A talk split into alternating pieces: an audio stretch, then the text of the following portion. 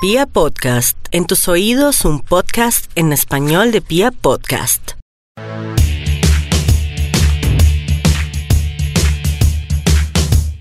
¿Cómo estás Alejandro? ¿Cómo va todo?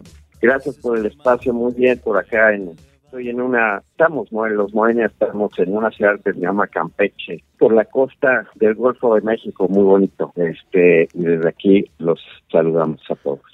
Pues Alejo, una maravilla saludarte. Primero, yo sé que han estado por aquí recientemente de fiestas, sé que estuvieron en mayo en una fiesta y bueno, regresamos para un festival que me llamó mucho la atención que se llama Cassette Fest. Pero también quiero saber, bueno, ¿qué ha pasado con los Moenia? Porque hace 12 años más o menos estábamos en furor con los Moenia. Yo fui a varias fiestas con Moenia, por lo menos aquí en Bogotá. Y bueno, ¿qué ha pasado con ese proyecto? Cuéntenos un poco, Alejandro. Pues ya son 20 años, un poco más de 20 años de, hacer música, de hacer muchos conciertos y, son 20 años eh, que no hemos tenido ninguna interrupción.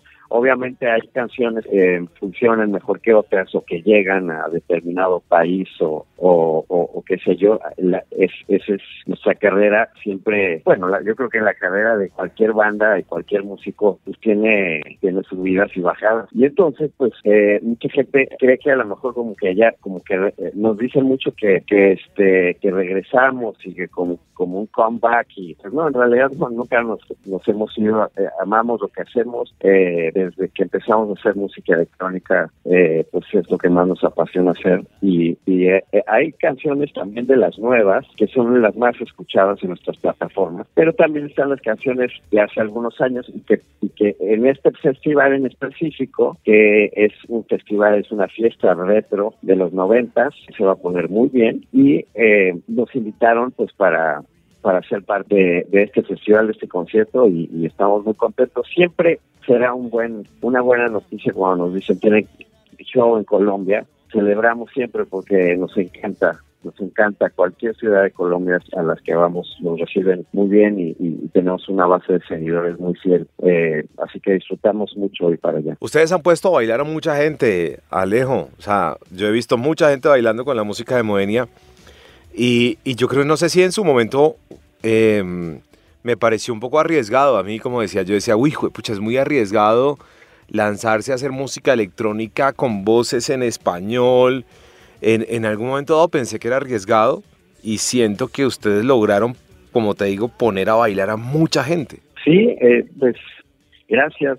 Sí, fue unos años eh, intensos donde eh, luchábamos por, por un espacio en, la música en esos años principios de los 90, mediados de los 90 más bien, estábamos, eh, pues estaba el, el grunge y el rock en su apogeo, este, eh, tocábamos en lugares acá de México y nos decían, pues dónde están sus guitarras y dónde está la batería eh, no es no no es algo común. Ahora ya ya pues en los festivales vemos es muy común no que, que, esté una una computadora una laptop cajas de ritmo eh, en el escenario pero antes no no se no se acostumbraba mucho. Y eso fue porque crecimos escuchando música electrónica que venía de Europa principalmente como OMD eh, Depeche Mode New Order Erasure entonces que hicimos con esa música y simplemente lo que lo que hicimos fue tratar de hacer lo que nuestros ídolos hacían, pero en nuestro lenguaje en español y, eso fue pues lo que lo que nos llevó a conectar emocionalmente con pues, con muchísima gente hasta hoy en día.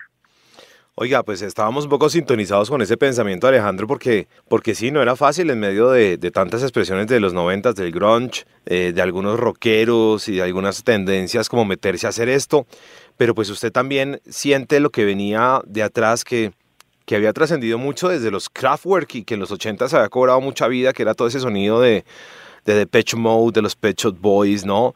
Todo ese sonido que yo creo que, que, que de alguna u otra manera se transforma, pero se mantiene, o sea, ese sonido siempre ha, predominado.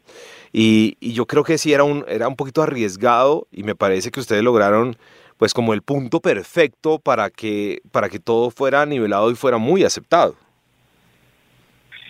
Sí, bueno, son, eh, em, yo creo que la calidad es, una, una combinación entre pues que tengas eh, eh, pues talento para saber escribir una, una buena letra o, para hacer una buena programación de, batería en, nuestras cajas de ritmo. Pero yo creo que es más, más que, talento, es mucho trabajo y es estudiar y es, eh, sobre todo en la música creativa, que es un campo creativo tan amplio, eh, pues también tienes que saber de tecnología y, poco a poco con trabajo y estudiando vas puliendo eh, los sonidos que escuchas cada vez mejor. Y además eh, ya cuando dominas un sonido pues te aburre un poquito y entonces empiezas a hacer otro tipo de sonidos, otro tipo de cosas, otro tipo de programaciones que como dices siguen sonando a Moenia porque pues eh, bueno la voz de Alfonso es, es como el DNA digamos no eh, que inmediatamente escuchas su voz y sabes que es una canción de Moenia pero básicamente hemos sabido jugar y experimentar dentro del sonido y dentro de la base de, de, que la gente eh, conoce de, de Moenia. Entonces nos ha servido eh, ser estudiosos y, y, y, eh, pulir pues todo, lo que puedes hacer con los sonidos de la música electrónica. Pero de esas bandas de electrónicas clásicas, de esos artistas clásicos, yo te mencionaba Kraftwerk, yo, por ejemplo, hoy en día escucho Western Girls de Pet Shop Boys y digo, era más o menos 1986, 1987. Y digo, estos tipos eran unos genios del sonido porque es una cosa que uno pone hoy todavía en el radio, en el parlante, y uno siente la pureza del sonido. ¿Cuál de esas bandas para usted o de esos grupos, de esos artistas, fue más futurista en el tema del sonido? Porque hoy por hoy hay sonidos que son insuperables para mí, siendo ochenteros o setenteros. Sí, es, es, es muy buena pregunta porque hay de diferentes eh, de diferentes corrientes. Obviamente los pioneros y los que se merecen el título de, los eh, pues padres, digamos, de la música electrónica o por lo menos de la música electrónica pop, pues es Kraftwerk, porque ellos empezaron desde los 60 estaban haciendo eh, música electrónica, ellos creaban sus propios sintetizadores porque no pues, no los vendían en, en, una tienda como los venden ahora. Entonces yo creo que de ahí partió todo, pero obviamente eh, pues el ejemplo que pones es muy bueno. Yo soy eh, productor musical y, siempre he dicho que que la parte de, de, poner cada sonido en su lugar y tardarte todo el tiempo que sea necesario para que cada sonido entre y salga eh, donde debe entrar y salir, que no se escuche sobresaturado y demás. Y yo escuchaba mucho Western Girls, y de hecho fue una de las canciones por, por las cuales yo me convertí en productor musical, así que escuchábamos lo mismo en cuanto a que este efectivamente es, es una textura de sonidos y una combinación de sonidos que te genera una textura que pues no se había escuchado hasta ese momento. Entonces yo creo que hay muchas bandas que han hecho eh, hay muchas eh, y muchos como iconos que, que de ahí se derivan géneros totalmente nuevos eh, en algunas ocasiones y demás. Entonces, siempre está en constante eh, regeneración, ¿no? siempre hablaba de eso, de la música electrónica, es un campo creativo muy amplio, entonces realmente hay, hay mucho de, de donde experimentar y hay nuevas tecnologías también, aunque a mí me gustan los sintetizadores pues análogos de los de los años 70 y 80, pero también hay sintetizadores nuevos que suenan a nada que se le parezca, ¿no? No están intentando eh, emular los sintetizadores viejos, sino que tienen un sonido distinto y entonces crean otra otra pues otra paleta de colores en tu música. Pues Alejandro, si en este paso nuevo por Bogotá tenemos tiempo, quisiera llevarlo a un estudio de grabación que casualmente visité esta semana, eh, en el que el, dueño pues tiene una serie de, teclados que ha coleccionado a lo largo de su vida eh, y tiene unos análogos eh, para disfrutar de esos con los cuales tal vez se hicieron sonidos parecidos a los de los Kraftwerk. Me encantaría invitarlo y hacer un recorrido porque siento que la pureza del sonido que imprimió Moenia en definitiva tenía todas estas raíces de las cuales estamos hablando el día de hoy y eso me encantaría, Alejandro. No se diga más, acepto la invitación con mucho gusto. De hecho, no, no, pues no, no sabía que había un estudio con esas características y con ese equipo por allá, así que sí, claro que sí. Ahorita, ahorita, este, vemos cómo nos ponemos en contacto por WhatsApp o algo así, pero pero sí, acepto la invitación. Bueno, Alejandro, yo no lo voy a demorar mucho el día de hoy porque también tengo la, la, esperanza de que cuando venga al Casete Fest, pues hombre, nos sentemos a charlar aquí en la radio, en la emisora y, y, charlemos un poco más de todo, de la vida, de la música. Ya le hacía una pregunta regresando un poco en el tiempo y, y tengo otras futuristas para hacerle, pero las quiero conservar para ver si nos podemos encontrar en Bogotá. Como te decía, bueno, yo fui a varias fiestas como venía. Yo fui a varios lugares a disfrutar eh, artistas de música electrónica, eh, fui a varios festivales, incluso en Bogotá, creo que hubo uno en el que estaba Moenia y era un festival, un gran festival de música electrónica. Fui a una fiesta también eh, en un hotel muy importante, muy destacada y era una fiesta muy exclusiva también con el sonido de Moenia.